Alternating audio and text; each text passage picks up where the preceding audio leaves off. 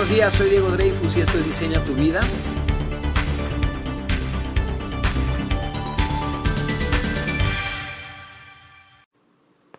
Seguimos platicando un poco de, la cábala y un poco de todo esto del origen de la vida. Ayer me quedé platicándoles sobre el oponente, a eso que llamé el oponente es el ego. Y la cábala se refiere a esa fuerza egocéntrica como el adversario, así se le refiere en la cábala. Un término que apareció primero en las páginas de la Biblia, específicamente en el Antiguo Testamento y la Torá. La palabra adversario se traduce, aunque no lo crean, como Satán en la lengua hebrea original.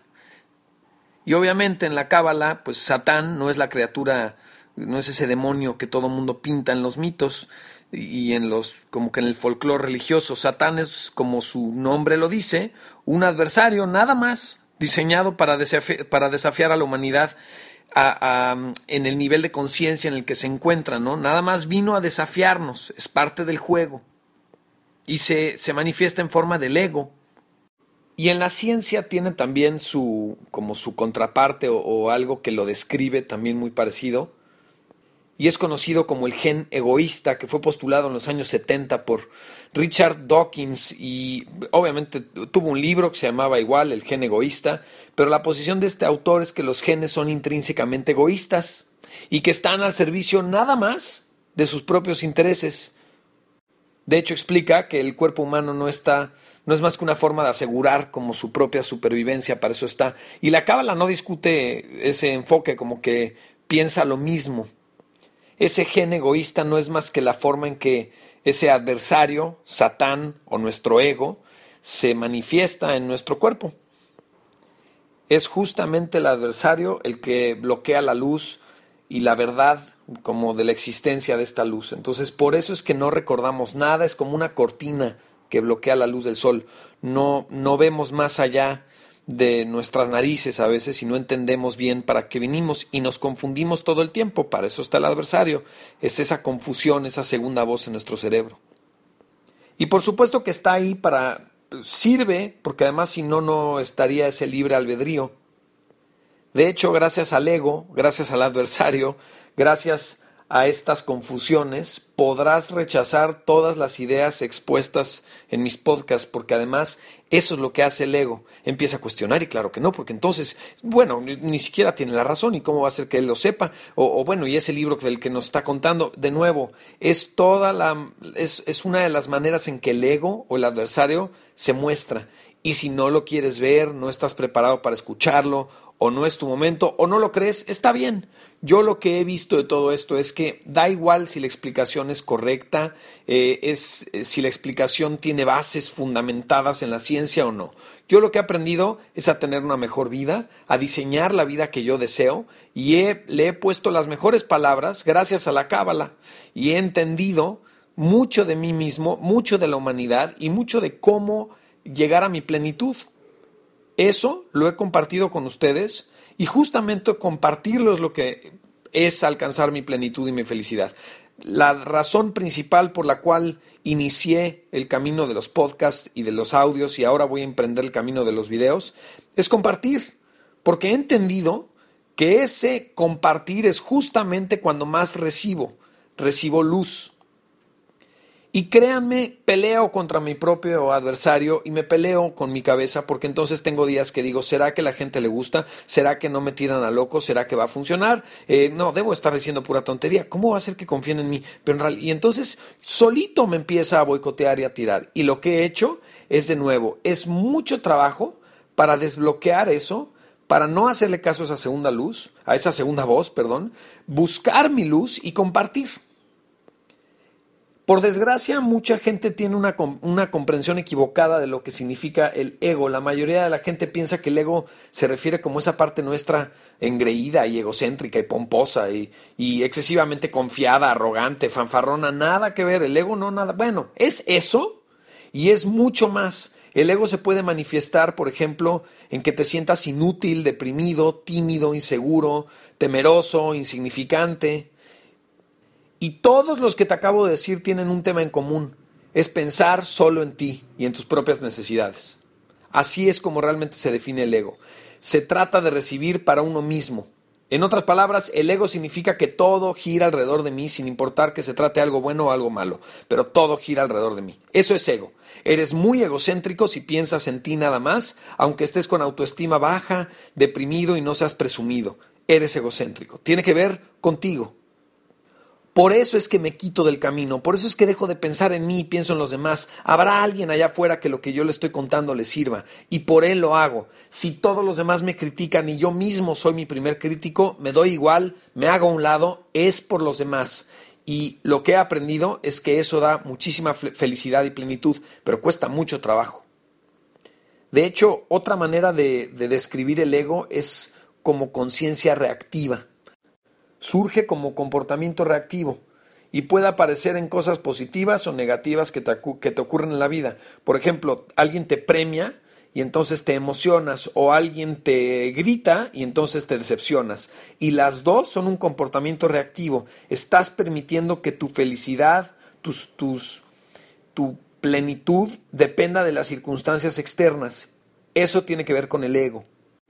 Es el ego quien te hace reaccionar ante una fuerza externa, ya sea una persona o un conjunto de circunstancias. Cuando actúas en nombre del ego, siempre eres el efecto, nunca la causa. Y lo que tendríamos que hacer los humanos es convertirnos en el efecto, no en la causa, tomar las riendas de nuestra vida y nosotros decidir por qué estamos felices. Y entre más profundo sea eso, entre más adentro lo encuentres y no en, en, lo de afuera, digamos que no dependas de, lo externo para ser feliz, mucho mejor. Y la única forma de que dependa solo de ti es justamente, y de hecho la más profunda, es compartir. ¿Por qué? Porque reaccionar ante, ante cualquier situación es equivalente a recibir. Tienes que comprender eso antes de, de seguir escuchándome. Reaccionar ante cualquier situación es equivalente a recibir. Y obviamente no lo tengo que explicar, pero recibir es lo opuesto a dar, ¿no? No estás compartiendo. Y piénsalo, seguramente te ha pasado que a lo largo del día, no sé, una serie de personas te empiezan a elogiar y todo el mundo habla bien de ti, te echan dos, tres flores, entonces tu humor está increíble, te sientes bien, te, te pagaron, te, te, ganaste una chamba, estás bien contento, cerraste un negocio, algo te pasó y estás feliz. Y luego alguien te, te grita, se te cierran, te, se pone mal contigo y tú te pones de mal humor y reaccionas, una vez más reaccionas, porque también reaccionaste a lo primero. En realidad estás entregando el control de tu vida a cosas externas. ¿Se acuerdan de ese 1% que nos queda como de, de resistirnos al deseo de recibir? Bueno, precisamente eso significa, estamos aquí para resistir los impulsos reactivos de nuestro ego. Ahora, como siempre lo he dicho, todos, todos los humanos creo que tenemos un don. Todas las personas que viajamos a través de este mundo físico tenemos una misión en específico. Cada uno de nosotros tiene reacciones egocéntricas que debe resistir y controlar. Hay quien se engancha con ciertas cosas que al de enfrente se le resbalan y no, no, no reacciona. Como que parece demasiado simple, pero bueno, es muy simple de verlo, pero es complicado de, de hacer. En realidad, el objetivo de, la vida, nada más, es superar la mayor cantidad de egoísmo posible y esforzarnos por compartir. Nada más, esa es la idea del planeta. Y de hecho, eso lo hace una célula en su nivel más básico, lo que quieres compartir. Es la única manera de, como de existir de, de una célula.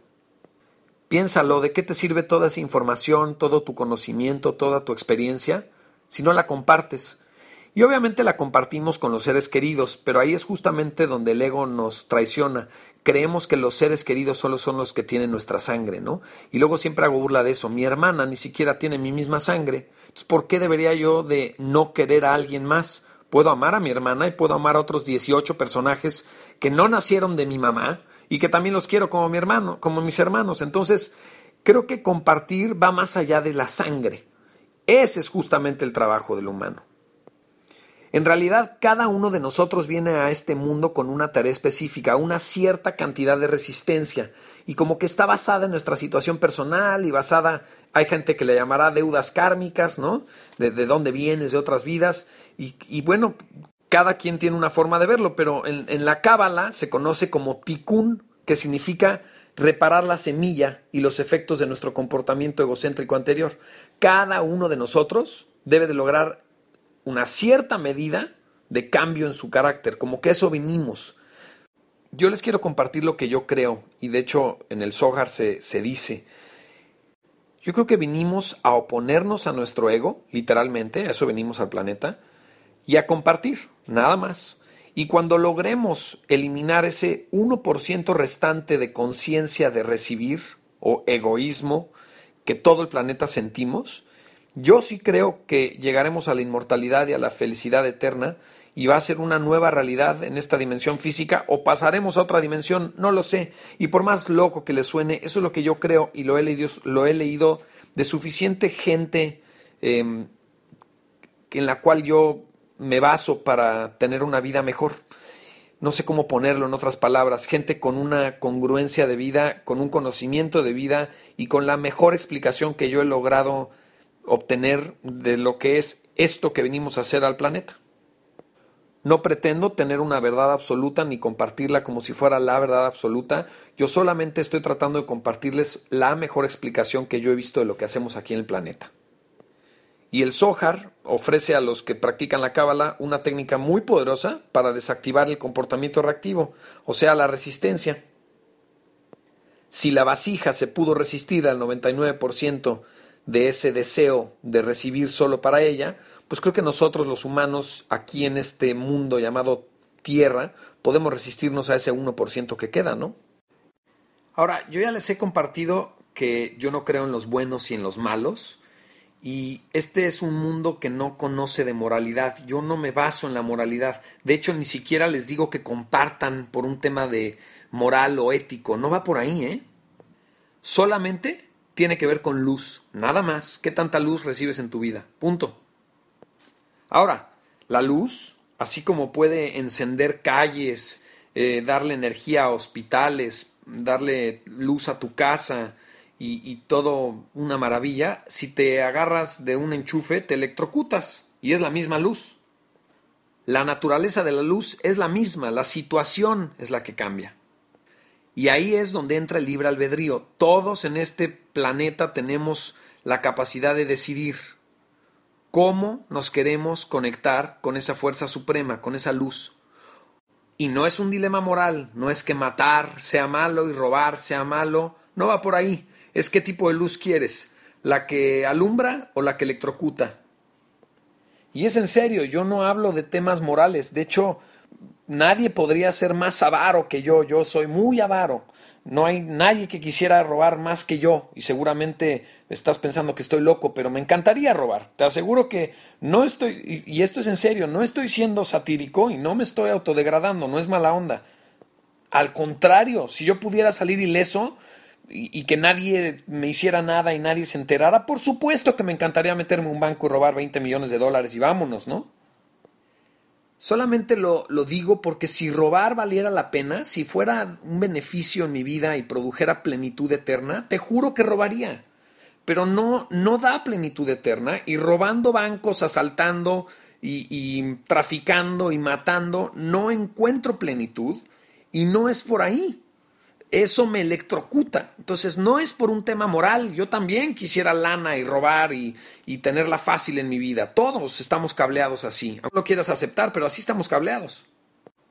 Así que robar no funciona, eh, matar no funciona, eso no me da plenitud y eso no me da la luz que yo busco, nada más me electrocuta. Entonces yo lo que hago es compartir y desde ahí encuentro una plenitud, una felicidad y una luz que yo creo que cualquiera querríamos. Así que con estas locuras quiero cerrar el podcast de hoy. Les recuerdo mis redes sociales, Diego Dreyfus en Instagram, Facebook y Twitter. Mi email es diegodreyfus.gmail.com. Por favor, mándenme sus comentarios, sus preguntas, temas que tengan o que quisieran que yo tocara en los podcasts. Les agradezco muchísimo que me compartan eh, con otras personas. Sin ustedes no llego a otras personas. Muchísimas gracias y espero que les esté gustando esta serie de podcasts que están un poquito más enfocados ya en, un tema pues cabalístico, pero lo hago porque he encontrado que ahí está la mejor explicación de lo que vinimos a hacer al mundo. Es la que más sencillamente se ha adaptado a mi cerebro, la que más felicidad me ha dado. Yo nada más les comparto eso. Eh, les recuerdo, no es una religión, no lo hago por evangelizar, lo hago por compartir y si no te sirve, tíralo, usa lo que puedas. Este, y, si tienes algo que funciona mejor, compártemelo también y lo, lo estudiaré y luego lo compartiré yo. Muchísimas gracias. Nos escuchamos mañana.